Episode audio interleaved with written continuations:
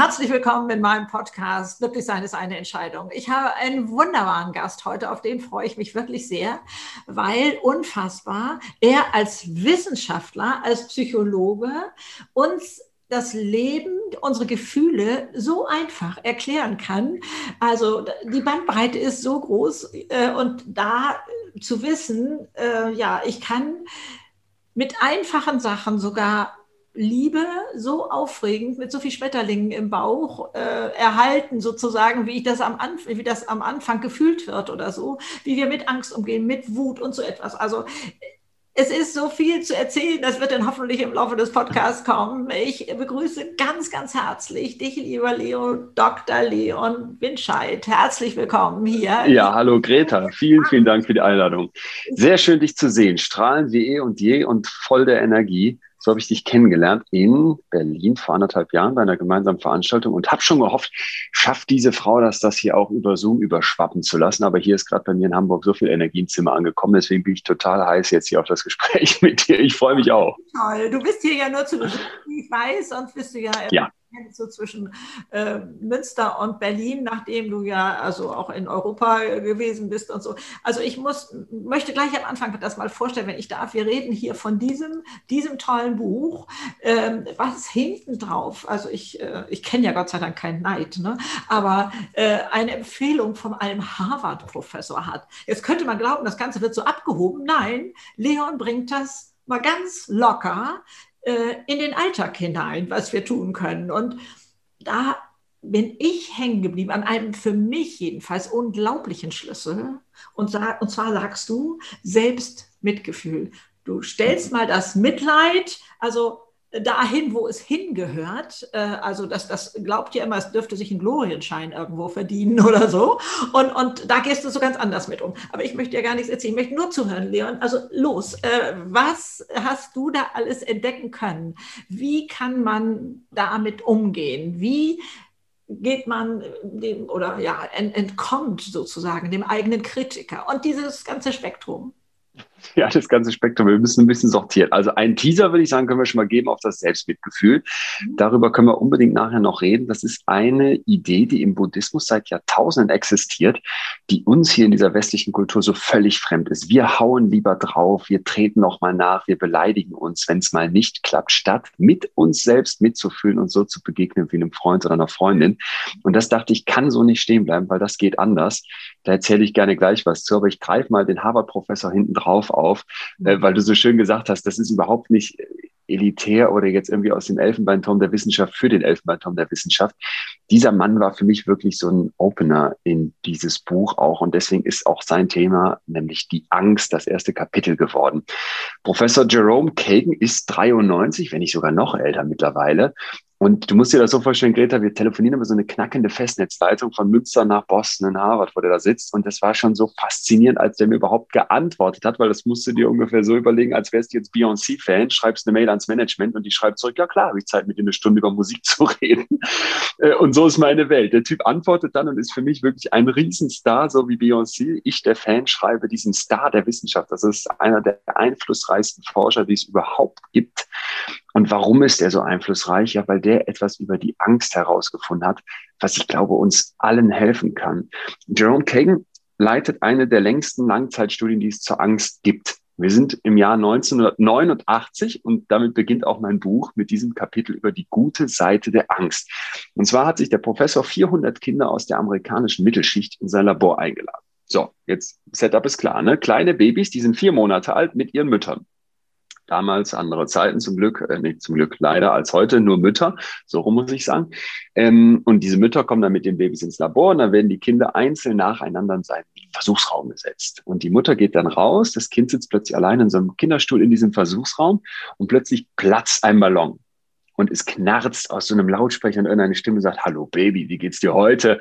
Dann kommt nochmal ein Versuchsleiter rein, träufelt dem Kind so ein bisschen Zitronensaft auf die Zungenspitze. Also das sind alles Erfahrungen, die völlig neu sind für dieses Kind. Und ich liebe dieses Experiment, weil sich jetzt etwas offenbart. Vier Monate, das ist verdammt jung. Da kann der Einfluss der Eltern noch nicht allzu groß gewesen sein. Ne? Aber es ist schon eine Zeit, wo Kinder Angst zeigen können. Vorher sind die so sag ich mal, noch nicht am Start im Sinne von, dass die noch gar nicht auf Reize wirklich reagieren. Deswegen war das so das jüngste Alter, was die nehmen konnten. Und plötzlich merken die, als die diese Videos, die Kinder werden gefilmt, nachher auswerten Folgendes. Der Professor hat 400 Kinder durchs Experiment geschleust, immer mit demselben Prozedere wie gerade gehört. Und jetzt sagt er, ich gucke mir die Videoaufnahmen an. Geht raus in so einen leeren, ruhigen Raum, so erzählt er mir das, und wird etwas entdecken, was unser Verständnis von Angst komplett verändert. Der setzt sich hin, guckt sich die Videos an. Eins, zwei, drei, vier, fünf Kinder hat er durch. Bis Kind 18 ist eigentlich alles gleich. Die Kinder sitzen da, sind interessiert, brabbeln rum, gucken, aha, was war das gerade, wollen verstehen, was da auf ihrer Lippe plötzlich anders schmeckt, lecken vielleicht nochmal drüber, der Zitronensaft, interessant. Und Baby 19 ist komplett anders. Baby 19 ist ein Mädchen und dieses Kind stirbt tausend Tode. Also die ist panisch, die schlägt mit ihren Beinchen um sich, die ist komplett voller Angst. Und das mit vier Monaten. Und jetzt kommt ja das Krasse, es sind genau dieselben Reize, wie die anderen Kinder auch gesehen haben. Aber dieses Kind reagiert so völlig anders. Der Professor ist total fasziniert, wertet mit seinem Team die restlichen Videos aus und stellt fest, rund 20 Prozent der Kinder reagieren so. Im Alter von vier Monaten, und jetzt kommt der erste Clou, gleich kommt noch ein anderer, der fast noch spannender ist, sind wir also mit unterschiedlich viel Angst in uns auf der Welt. Und Greta, ich weiß nicht, wie es dir geht, aber ich wollte dann sofort wissen, was wäre ich für ein Baby in diesem Labor gewesen, oder? Ja, natürlich, ja klar. Also ich habe das schon für mich entschieden. Äh, ich wäre, glaube ich, ziemlich neugierig und gelassen gewesen. Aber ja. Ich meine auch die anderen zu kennen. Ja, erzähl weiter. Ja, genau, genau. Man denkt sofort, ich denke auch, ich wäre, glaube ich, ein, irgendwie vielleicht auch so ein Mittelding gewesen, ein Stück weit neugierig, aber auch immer dieses Mama-Kind zurück an den anderen Rockzipfel laufen. Äh, und man fragt sich doch echt, was wäre jetzt der, was wäre man für ein Typ gewesen? Warum ist das so wichtig? Naja, es ist eine Langzeitstudie. Wir haben jetzt die erste Untersuchung 1989, aber der Professor wird diese Kinder Monate, Jahre, Jahrzehnte lang mit seinem Team immer wieder besuchen und möchte wissen, was wird aus denen? Was wird aus den Kids, die so sind wie Baby 19, die extrem ängstlich schon auf dieser Welt sind, als sie nur vier Monate alt sind und die finden krasse Ergebnisse. Nach so ein paar Jahren sind diese Kinder zurückhaltender, die sind schüchterner, die haben Angst vor dem Dunklen oder vor Hunden, zumindest mehr als die anderen. Das ist nie schwarz-weiß, aber deutlich mehr als die anderen. Wenn es dann in die Schule geht, sind die oft eher zurückhaltend, die entwickeln so eine, ja, so eine fast so eine introvertierte, wenig, wenig mutige Haltung nach außen. Und jetzt kommt's mit 18, also so lange läuft die Studie dann schon, mit 18 Jahren, als die volljährig werden, findet man sogar Gehirnunterschiede. Einmal in der Struktur, das Hirn ist unterschiedlich aufgebaut, in dem Sinne, dass die Amygdala, das Angstzentrum, was sofort anspringt, wenn uns irgendwas Angst macht, dass das stärker alarmiert wird bei Kleinigkeiten. Und das finde ich fast noch, fast noch interessanter in der Funktion. Es gibt einen bestimmten Teil des Hirns, der dann daran mitwirkt, dass wenn man in Angst versetzt wurde, man auch wieder runtergefahren wird. Und dieser Teil, vereinfacht gesagt, ist bei den Ängstlichen mit vier Monaten jetzt im Alter von 18 nicht so ausgeprägt. Außerdem berichten die von Druck im Kopf, von mehr Sorgen, von mehr Düsterheit. Und du denkst sofort, oh Gott, also da wünsche ich meinem Kind ja auf keinen Fall, dass das mit Ängstlichkeit auf die Welt kommt. Und jetzt sagt mir der Professor halt, Leon, das ist falsch.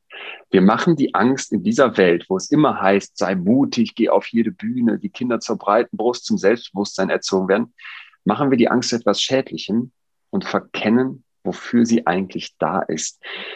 Die Angst, wie alle anderen negativen Emotionen auch, möchte uns nicht schaden. Dieses Gefühl, auch wenn es weh tut, wenn es nicht angenehm ist, ist eine hilfreiche Einrichtung der Natur. Sonst wäre es längst von der Evolution ausradiert worden. Wir bekommen Angst, wenn eine Herausforderung vor uns liegt, wenn wir Energie brauchen, um etwas zu lösen, wenn unser Bewusstsein möchte, dass wir unsere volle Konzentration auf eine Sache richten, um die dann gewuppt zu bekommen.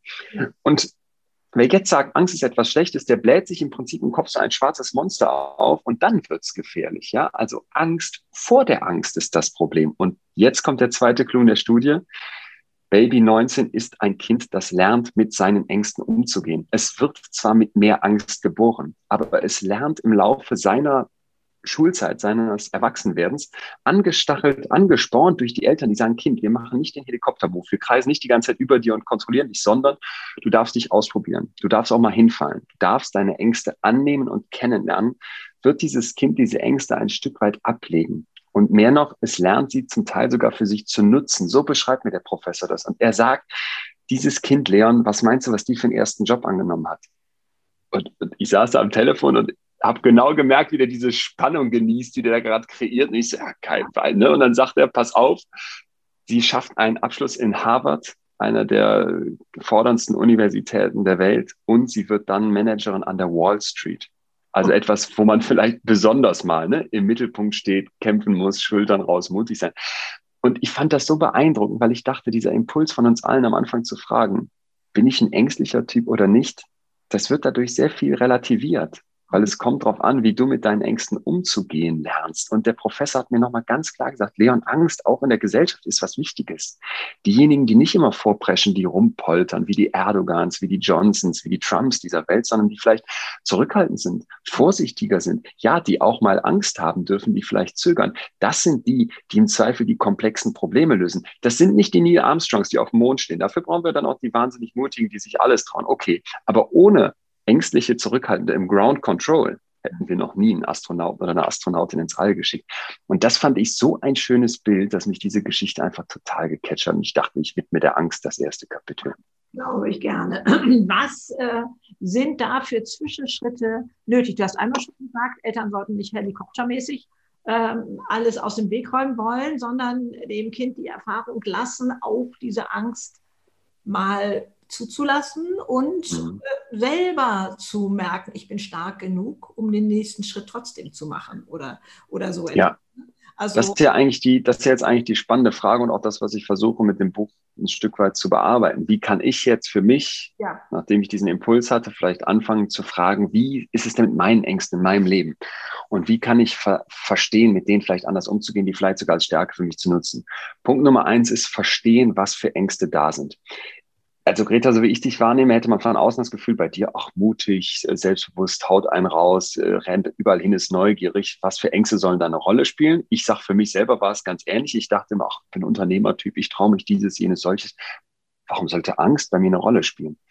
Und dann habe ich auch festgestellt, doch, da sind Ängste ne, zum Beispiel Versagensängste oder die Angst, dass ich nicht gut genug bin in dem, was ich tue oder die Angst, dass ich immer die Ausfahrt verpasse, eine Familie zu gründen. Und das ist alles so, was in meinem Hinterkopf mitwaberte, wo ich oft nicht drauf geachtet habe. Also Punkt Nummer eins ist, sich mal bewusst und ganz ehrlich auch selbstkritisch zu fragen, welche Ängste spielen eigentlich in meinem Leben eine Rolle?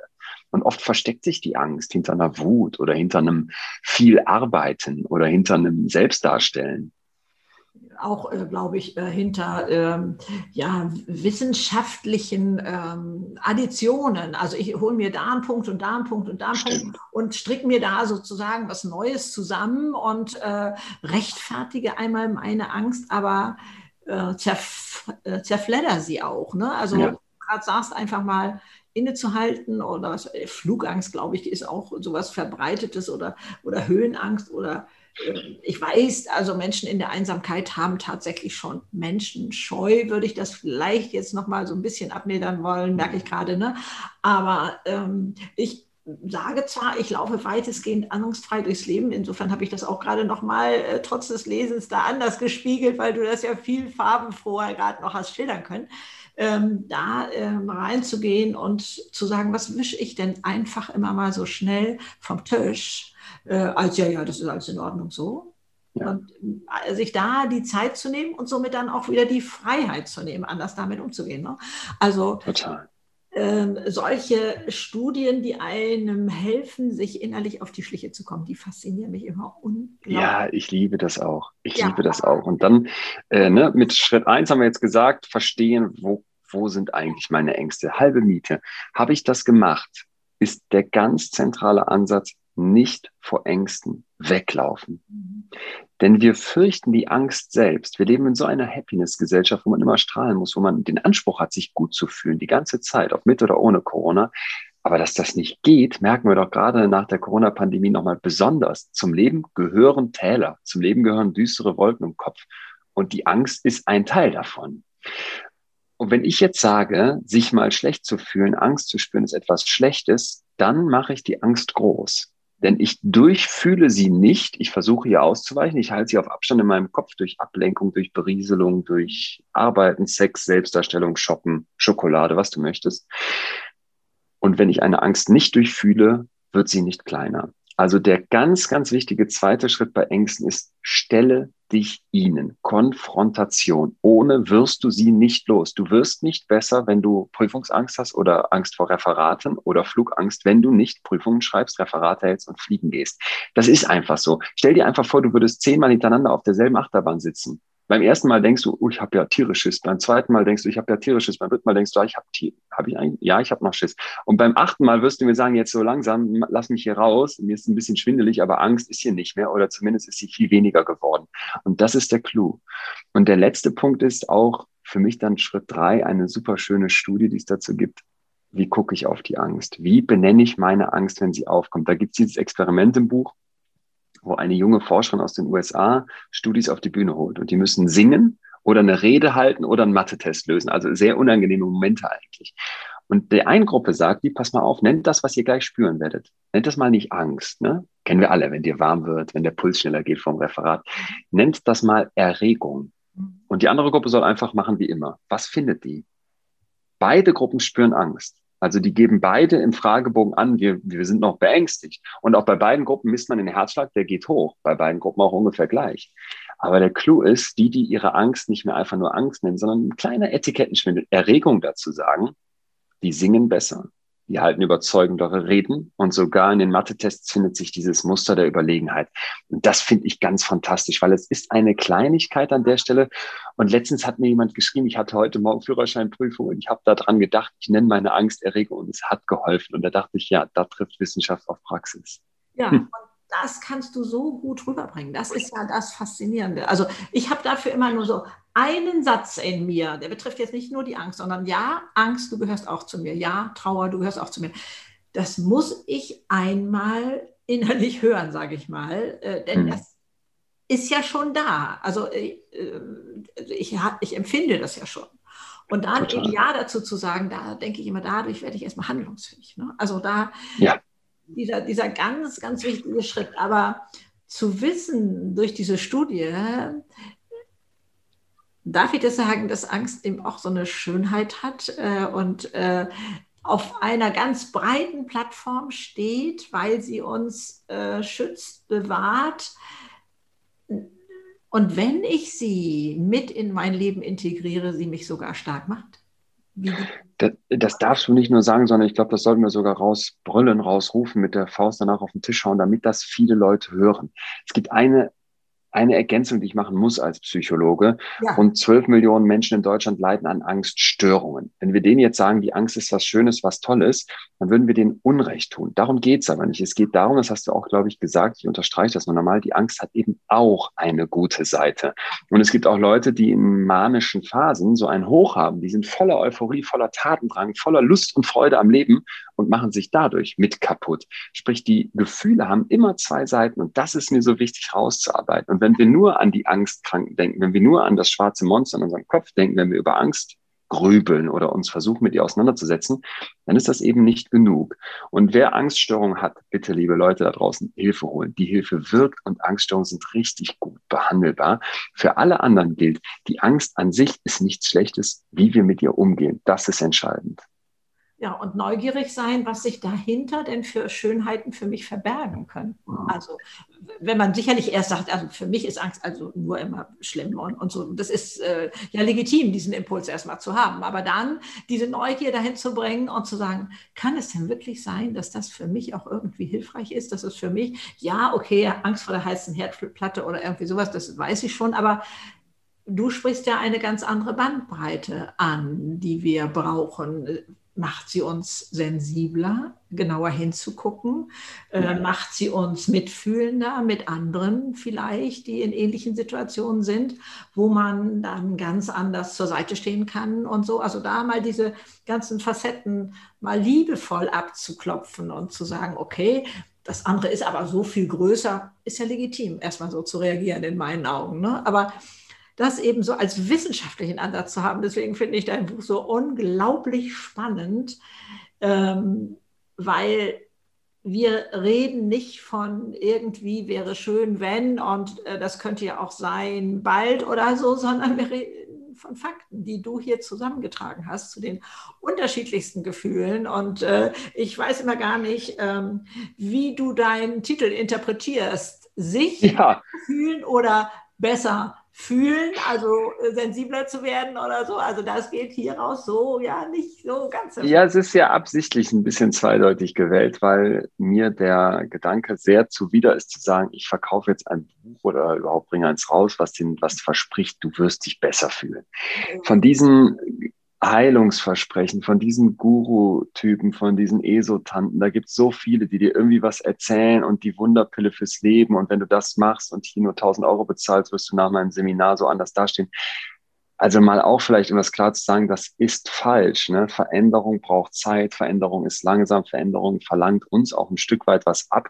Und deswegen war mein Versprechen für das Buch auch nicht zu sagen, hey Leute, lest das und ihr werdet euch besser fühlen, sondern mein Versprechen ist, liest das und du wirst besser fühlen. Du wirst deine Gefühle besser verstehen. Natürlich kann ich jetzt sagen, wenn du die Angst in deinem Leben in andere Bahnen lenkst, wirst du dich wahrscheinlich auch besser fühlen am Ende des Tages. Deswegen hat es ja noch diesen Untertitel Eine Reise zur Gelassenheit. Das ist ein Stück weit das Ziel. Das Buch endet ja aber mit dem, mit dem klaren Ansatz zu sagen, das Buch ist hier vorbei, die Reise aber nicht. Und ich, ich betrachte das ein Stück weit wie so ein, das klingt immer so ein bisschen technisch in der Gefühlswelt, aber ich betrachte das so wie ein Baumarkt. Ich stelle dir den Baumarkt hin, voller Regale mit zig Werkzeugen drin und dann hast du vielleicht eine bestimmte Baustelle und nimmst dir raus, was du brauchst und was du nicht brauchst, lässt du einfach stehen oder kennst vielleicht noch wen, dem du davon erzählen kannst, weil der oder die braucht das dann für seine Baustelle. Und wenn du nach vier Monaten sagst, pass mal auf, der Leon hatte doch was erzählt zum Thema Wut oder zum Thema traurig sein, Trauer, dann kannst du ja immer noch mal in den Baumarkt reingehen, die Regale sind ja noch voll. Und das ist ein Stück weit mein Gedanke. Und ähm, deswegen sage ich, es ist, ich versuche dir zu zeigen, wie du besser mit deinen Gefühlen umgehen kannst und nicht, ich versuche dir zu zeigen, wie du dich besser fühlst. Also das ist dann das Endergebnis. Also das Geschenk obendrauf, was du aber nicht versprichst, sondern was dann automatisch kommt, das sage ich jetzt mal einfach. Du kannst da ja gegenhalten und. nee, ich lasse das gern so stehen, Greta. Die Meinung ist dir ja, die darfst du gerne haben. Das freut mich ja. Ja, also da äh, ist so viel drin und so viel ähm, Neues und ähm, also, darf ich jetzt schon zu den tollen Brücken kommen, zu der Hängebrücke? Und du willst, du willst zur Liebe.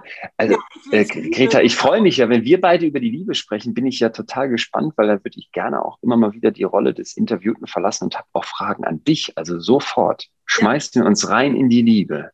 Ja, genau. Da habe ich äh, zum Beispiel mich hinterher gefragt, hätte dieser Versuch auch mit einem Mann geklappt. Aber deswegen musst du erst den Versuch äh, schildern. also ich schmeiß den Ball nochmal zurück. So, wir sind im Capilano Canyon in Kanada, ein Wanderparadies mit äh, haushohen Fichten, deren Wipfel so im Wind wehen und einer unberührten Natur, die eigentlich nur unterbrochen wird von so kleinen Wanderwegen. Und jetzt kommt's, zwei sehr unterschiedlichen Brücken. Da kann man sich vorstellen, wenn da so ein kleiner Bach durch diesen Wanderweg, durch dieses Wanderparadies läuft, dann braucht man halt einmal so eine Holzbrücke darüber. Die ist dann mit dicken Planken, hohem Geländer und ganz sicher und geht sowieso nur so ein paar Meter und darunter fließt so einen halben Meter Abstand der Bach. So. Jetzt gibt es eine zweite Brücke und die ist viel krasser und die hat gleich was mit der Liebe zu tun, nämlich die Suspension Bridge. Die kann man mal googeln, die hängt auch noch, man kann hinreißen. Da sind da, korrigiere mich, aber ich glaube, es sind so Richtung 100 Meter über einer 80 Meter hohen Felsenschlucht, zwei dünne Stahlzeilen, wo so ein schwankendes Konstrukt zwischenhängt, wo du schon so denkst, hm, da ist einem schon vom Angucken her mulmig, da drüber zu latschen. Äh, das wird, wird eine besondere Erfahrung, Spannung pur, so ja auch der Titel. Ähm, und jetzt kommt's. Arthur Aaron, mit dem ich sprechen durfte, ein, äh, ich meine, kanadischer Forscher oder amerikanischer, aber ich doch meine kanadisch, der positioniert jetzt ein Lockvogel auf beiden Brücken. Und zwar eine junge Frau. Die ist auch äh, weitestgehend attraktiv, denn sie wird jetzt immer wieder von vorbeikommenden Wanderern angesprochen.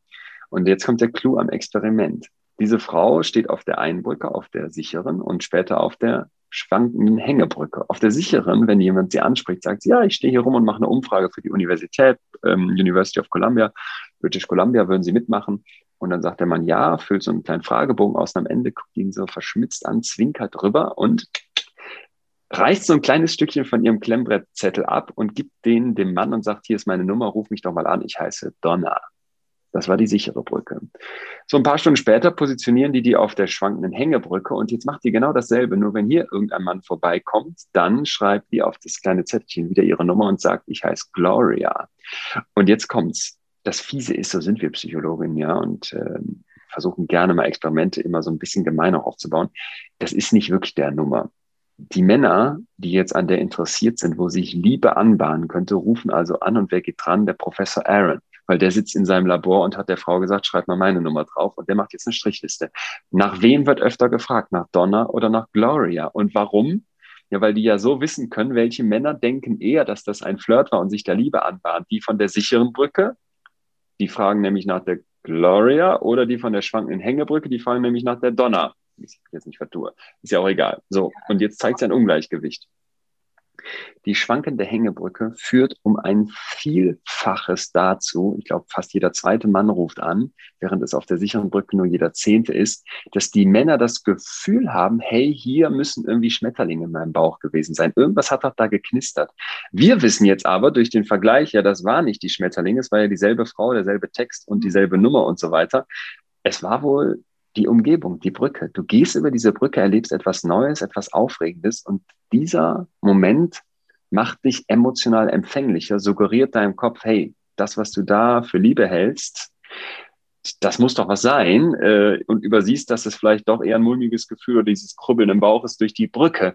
Und ich finde das so schön, du hast gerade gefragt, gibt es denn das auch umgekehrt mit Männern und Frauen? Es ja. wurden sehr ähnliche Versuche im Nachgang durchgeführt, wo man auch das umgekehrt hat. Ja, also es gilt okay. jetzt nicht einfach nur für Männer, sondern richtig, nicht auf so Brücken, aber es geht ja alles in eine Richtung und da sind wir dann bei der Liebe, nämlich die Idee zu sagen, wenn unser Hirn neue Sachen erfährt, etwas Aufregendes erlebt, etwas, was wir nicht so oft gemacht haben, dann wird Dopamin ausgeschüttet, wir werden belohnt. Das Belohnungszentrum springt an.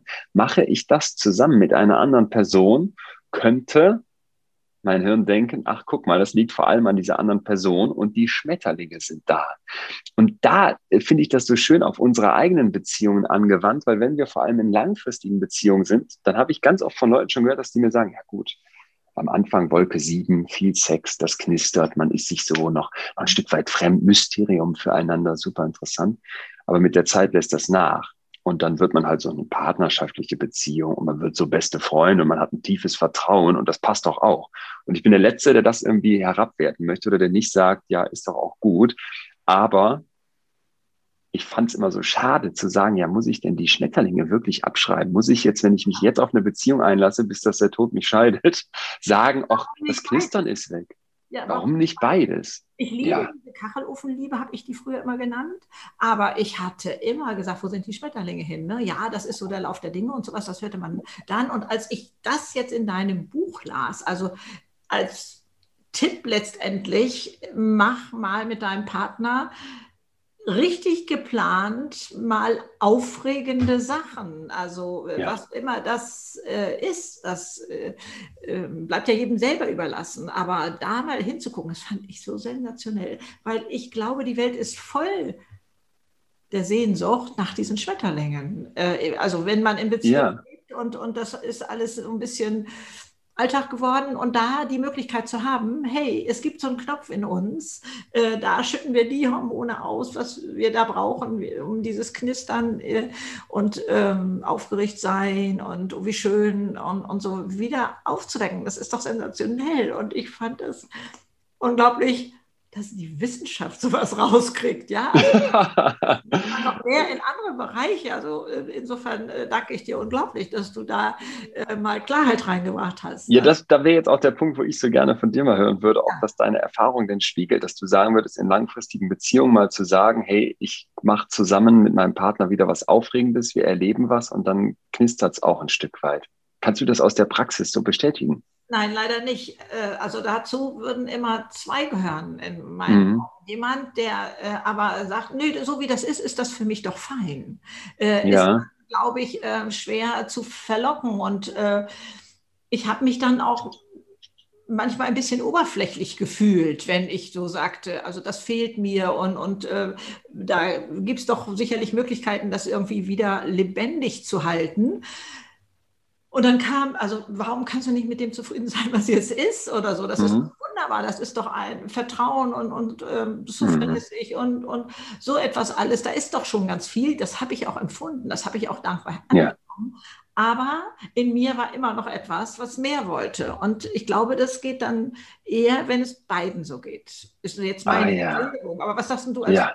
dazu? Also, ja, ich, ich greife das mal direkt auf, weil ich das total ähm, interessant finde. Es gibt dazu so ein Dreieck, ein Dreiecksmodell von Sternberg. Das ist auch einer der ganz großen Liebesforscher und der sagt, wir übersehen eigentlich oft, dass diese Liebe verschiedene Facetten hat, diese romantische Liebesbeziehung, die wir eingehen. Mhm. Und zwar sagt er, wenn wir uns ein Dreieck vorstellen, habe ich im Prinzip ähm, logischerweise drei Seiten, aber ich habe auch drei Ecken von diesem Dreieck, drei Winkel. Mhm. Und über die Winkel können wir mal schreiben, Passion, also dieses Leidenschaftliche, ne, Sex, Knistern, es geht ab. Dann Commitment, wie ja. sehr habe ich mich eigentlich committed? Wie fest bin ich da eigentlich drin? Und dann Intimacy im Sinne von so einer ähm, Vertrautheit, Intimität. Aber das kann auch mit, mit einem guten Freund zum Beispiel sein. Und jetzt kannst du dir vorstellen, dass zwischen diesen Dreiecken, zwischen diesen Winkeln, Entschuldigung, immer die Seiten des Dreiecks entstehen. Zum Beispiel jemand, der sagt, ich habe sehr viel Intimität und sehr viel Commitment. Da fehlt dann vielleicht das Knistern. Das ist ein Stück weit, was du gerade beschrieben hast. Das ist dann diese Seite zwischen den beiden Ecken sehr stark, aber die andere Seite Richtung, Richtung Passion ist eher schwach jemand, der sagt, ich habe ganz viel Leidenschaft und vielleicht auch schon so eine gewisse freundschaftliche Intimität, aber hier fehlt das Commitment, da wird es dann vielleicht sagen, na ja, da, da wird nichts langfristig draus. Ne? Das ist jetzt so mal ganz schön für ein paar Monate über den Sommer. Und ich finde äh, ich finde so schön dabei immer mitzudenken, wie sehr passen unsere Dreiecke zusammen. Welche Vorstellungen haben wir voneinander? Weil das alle Seiten perfekt befriedigt sind, Illusion. Muss ja auch gar nicht sein. Ne? Also, dass es mal immer ein kleines Ungleichgewicht gibt und dann ist mehr Leidenschaft da oder mehr Intimität oder mehr Commitment, das mag alles sein. Aber ein Stück weit zu gucken, haben wir von unseren beiden Dreiecken denn eine Passung? Oder ist dir eine Seite viel wichtiger also, als mir? Ne? Und ist es vielleicht sogar so, dass es gar nicht zusammenpasst, dass dir eine Seite total wichtig ist, die für mich völlig irrelevant ist? Da sage ich dann, ist es absolut wertvoll, mal offen und ehrlich darüber zu sprechen, weil das oft nicht gemacht wird. Und ich bin da der allerletzte, der sagt, dann soll man nicht auch die Reißleine ziehen. Warum nicht? Also eine gute Beziehung ist so ein Quell von Lebenszufriedenheit, von Energie, von Positivem, dass ich sage, es lohnt sich danach zu gucken. Damit meine ich auch nicht einfach wegschmeißen. Ich finde diesen Oma-Spruch ganz schön. Ne? Wir haben die Dinge noch repariert und nicht sofort weggeworfen. Aber es ist ein Zwischenweg und es ist ein Austarieren. Und irgendwie zu sagen, wenn etwas nicht nicht und auch nach vielen Versuchen nicht zusammenpasst, naja, dann reiten wir dieses tote Pferd jetzt hier weiter und leben zusammen einsam, was ja das Traurigste ist eigentlich, was es gibt.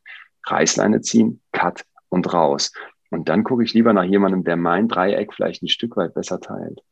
Also bei Dreieck komme ich schon sehr ähm, ins Grübeln. Ich habe mir sozusagen 100 Mosaikteilchen damals mhm. genommen und habe mal geguckt, wie viel haben denn ein korrespondierendes Teilchen? Wo können die sich austauschen? Wo fühlen sie sich verstanden? Ah ja. Und dann habe ich so für mich festgestellt, dass das da, was weiß ich, sage ich mal 10, 15 waren. Aber die waren so laut und so rappelig, weil die keinen hatten, der sie da versteht und so weiter. Ja. Ähm, es hat mir geholfen, das so ein bisschen in eine mathematische Richtung zu bringen. Ja zu sagen, hey, guck nicht nur dahin, ja, die scheinen sehr laut, ja, die trommeln auch und so, aber guck auch dahin, was schnurrt da zufrieden, was funktioniert ja. fast unbemerkt oder so. Ne? Total. Ähm, also bei drei Sachen ist das natürlich schon ein bisschen schwieriger. Das Gewicht ist dann so groß einer. Äh, das, da gebe ich dir vollkommen recht. Diese Liebesmodelle sind ja immer der Versuch, etwas zu vereinfachen, wo ich ja. dir sage, wenn du jetzt einen Marsmensch, der noch nie geliebt hat, versuchen würdest zu erklären, was Liebe ist und du kommst mit einem Dreieck, äh, dann wirst du nicht abbilden, was wir empfinden. Also es ist eine Vereinfachung an der Stelle, eine wissenschaftliche Vereinfachung, wo ich dir auch sage, deine persönliche Erfahrung kann ganz anders sein. Und wenn du jetzt sagst, ich habe für mich da Mosaikteilchen und ein paar mehr als drei Seiten aufgemacht, super, ich finde das gut. Ich finde es immer schön, wenn man die Gefühle nicht einfach so im Sinne von, naja, da kann man ja eh nichts mitmachen. Und das ist ja irgendeine Duselei, die kommt so von außen, provoziert und dann wirkt die in mir drin. Wenn man denen nicht so begegnet, sondern sich zugesteht, ich habe ein Stück weit auch eine Macht über meine Gefühle. Das heißt nicht kontrollieren oder wegdrücken oder irgendwie in ein Korsett drücken müssen, sondern das heißt einfach, dass ich mitbestimmen kann. Und ich finde das total stark von dir dann zu sagen, ich erkenne auch an, was ist, was Positives ist, weil da sind wir ja Weltmeister drin. Die Seite am Dreieck, die uns fehlt, wo unser Partner oder unsere Partnerin was falsch macht, die sehen wir sofort. Die ist omnipräsent, die haben wir ganz klar vor Augen. Ne? Da können wir sofort benennen, was Gutes ist. Und wo wir vielleicht merken, hey, Moment mal, die anderen beiden Seiten des Dreiecks, da ist doch ganz viel, was dick umkringelt ist, was mit einem dicken Filzstift diese Seite stark ausgemalt hat. Das ist was Positives und da empfinde ich es als sehr schön, sich mal hinzusetzen und auf schwarz auf weiß zu schaffen, was man vielleicht in seiner Gefühlswelt manchmal übersieht. Da ist auch was Positives. Und dann mal so eine Art Inventur zu machen, um zu checken, okay, weiter, lohnt sich das, tue ich hier noch was für und kriege das hin, auch wenn die Dreiecke vielleicht nicht ganz zusammenpassen? Oder ziehe ich die Reißleine? Na, die Kleid hole ich mir damit. Also ich äh, würde dich jetzt fragen wollen, stimmt der Satz, dass äh, ich behaupte, lieben zu können, jemand anders lieben zu können, ist so viel kostbarer, als geliebt zu werden. Also ideal ist, ne, ich liebe die Person, die mich zurückgibt. Ähm, ja.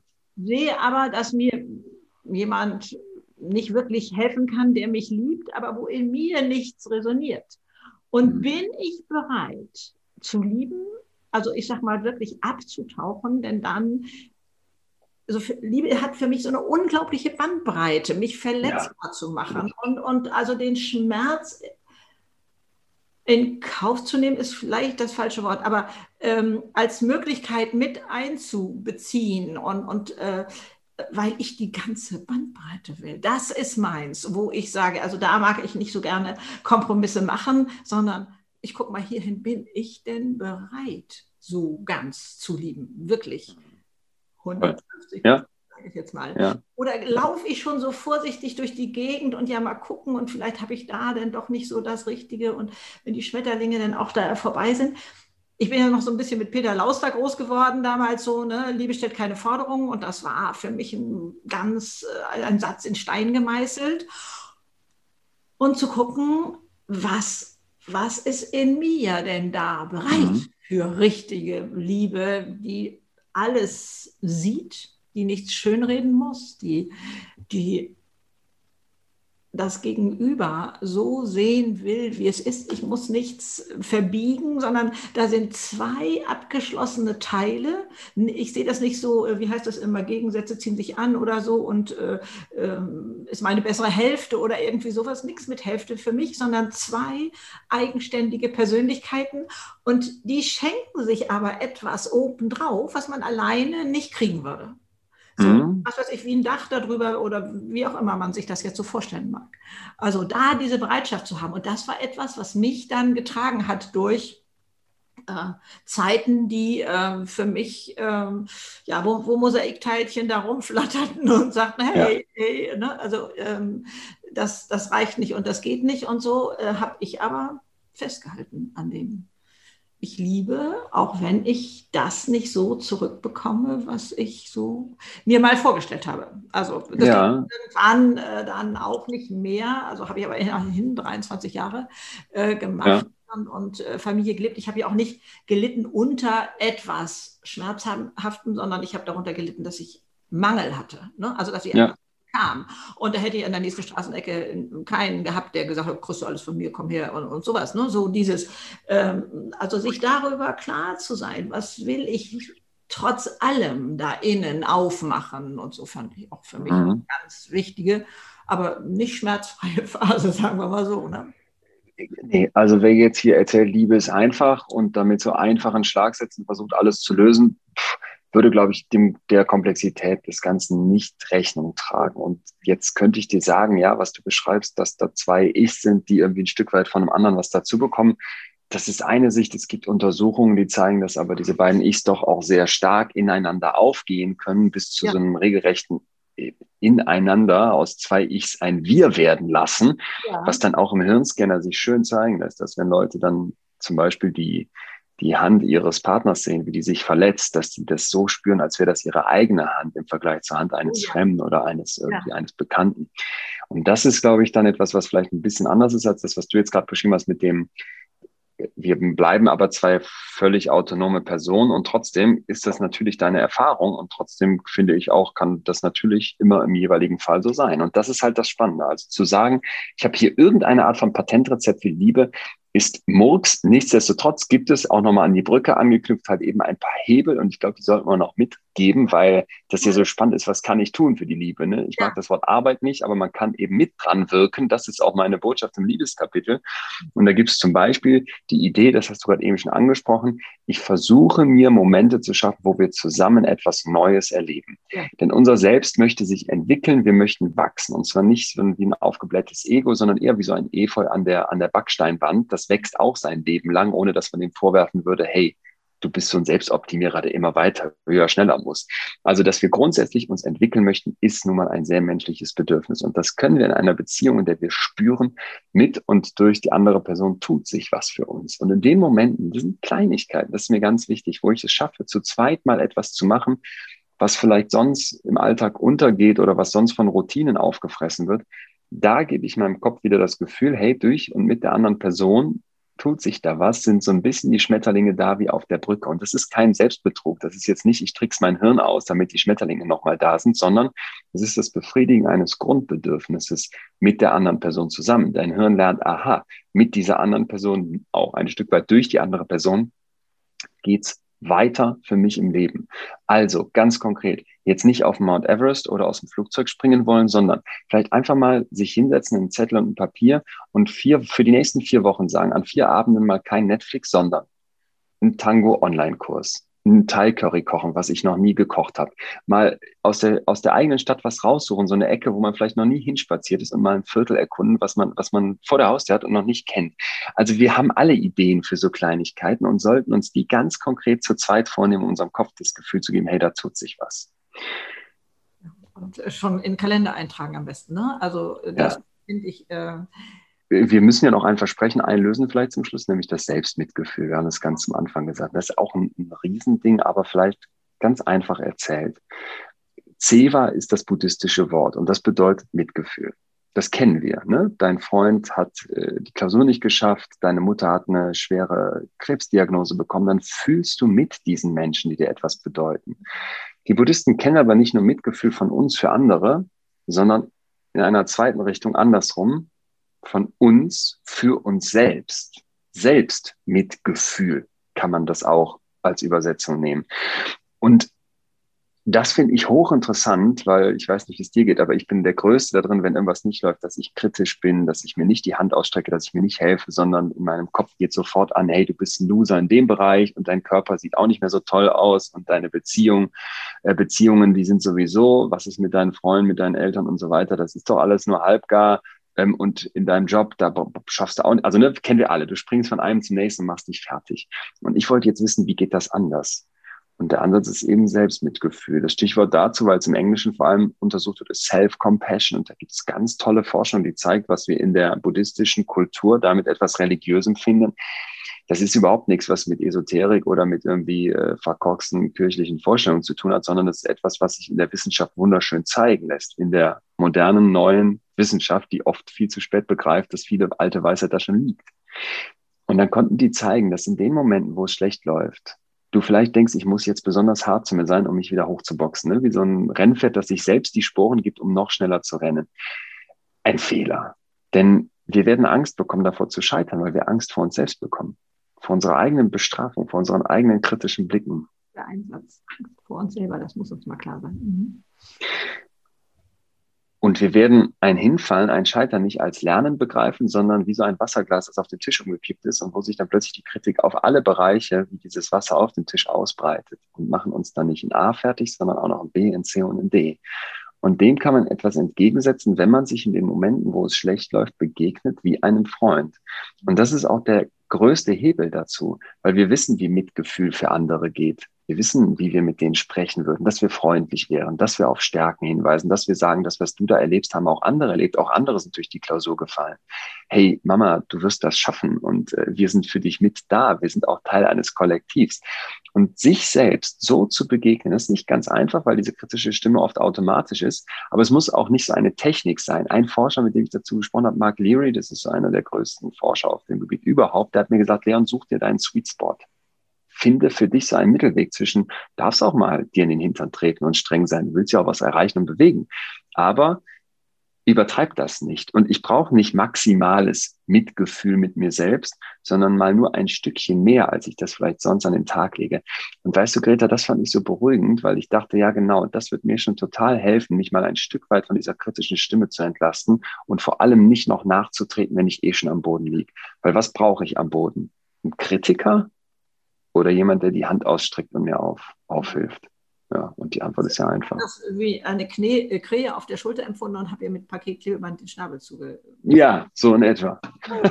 Die Nase voll hatte davon. Ja, ja. Also äh, ich kann nur äh, strahlen über diese Bandbreite, die jetzt hier in dieser kurzen Zeit also gar nicht äh, annähernd äh, aufgerissen werden kann, lieber Leon. Ich danke dir so unglaublich. Sehr, und sehr gerne. Ich muss das leider noch mal eben kurz hier hinhalten. Das ist es, dieses Meisterwerk und äh, das ist ja nicht dein erstes, sondern äh, du bist da schon sowieso unterwegs und also da ist so viel möglich und insofern ganz lieben Dank und äh, wer weiß, wo sich unsere Wege wieder kreuzen. Ich freue mich jetzt schon drauf. Alles ja, ich würde mich auch riesig freuen und Greta, ich habe zum Schluss für die Community immer noch was dabei. Eins von den Büchern, ich habe es hier nicht liegen, aber ich habe es zu Hause liegen. Ähm, würde ich signiert losschicken. Wer eins haben möchte, schickt mir eine Mail über post.leonwinscheid.de Schreibt mir rein eure Adresse und für wen das ist. Wenn es für euch selber ist, was darf ich da reinschreiben, wenn ihr es verschenken wollt an Mama, Papa, wen auch immer. Was soll ich dazu schreiben? Dann kritzel ich einen Gruß rein, tüte das ein und bring's zur Post. Also das wäre noch mein Dank an dich und deine Leute hier, weil ich war total gerne hier, Greta, und sage, ähm, Danke fürs Strahlen und die Energie. Ich hatte es mir ja erhofft, aber dass es so schön wird, äh, hätte ich mir jetzt äh, ja, doch, ich habe es mir schon gedacht. Ich wollte gerade sagen, hätte ich mir nicht träumen lassen. Doch, mit dir schon. Es war ein Traum. Genau. Ja, und man findet dich auf deiner Webseite, auf Instagram und so. Das werde ich aber unten auch nochmal verlinken. Ja, Alles Liebe. Tschüss. Telefonbuch. Bis dann. Tschüss, Greta. Mach's gut.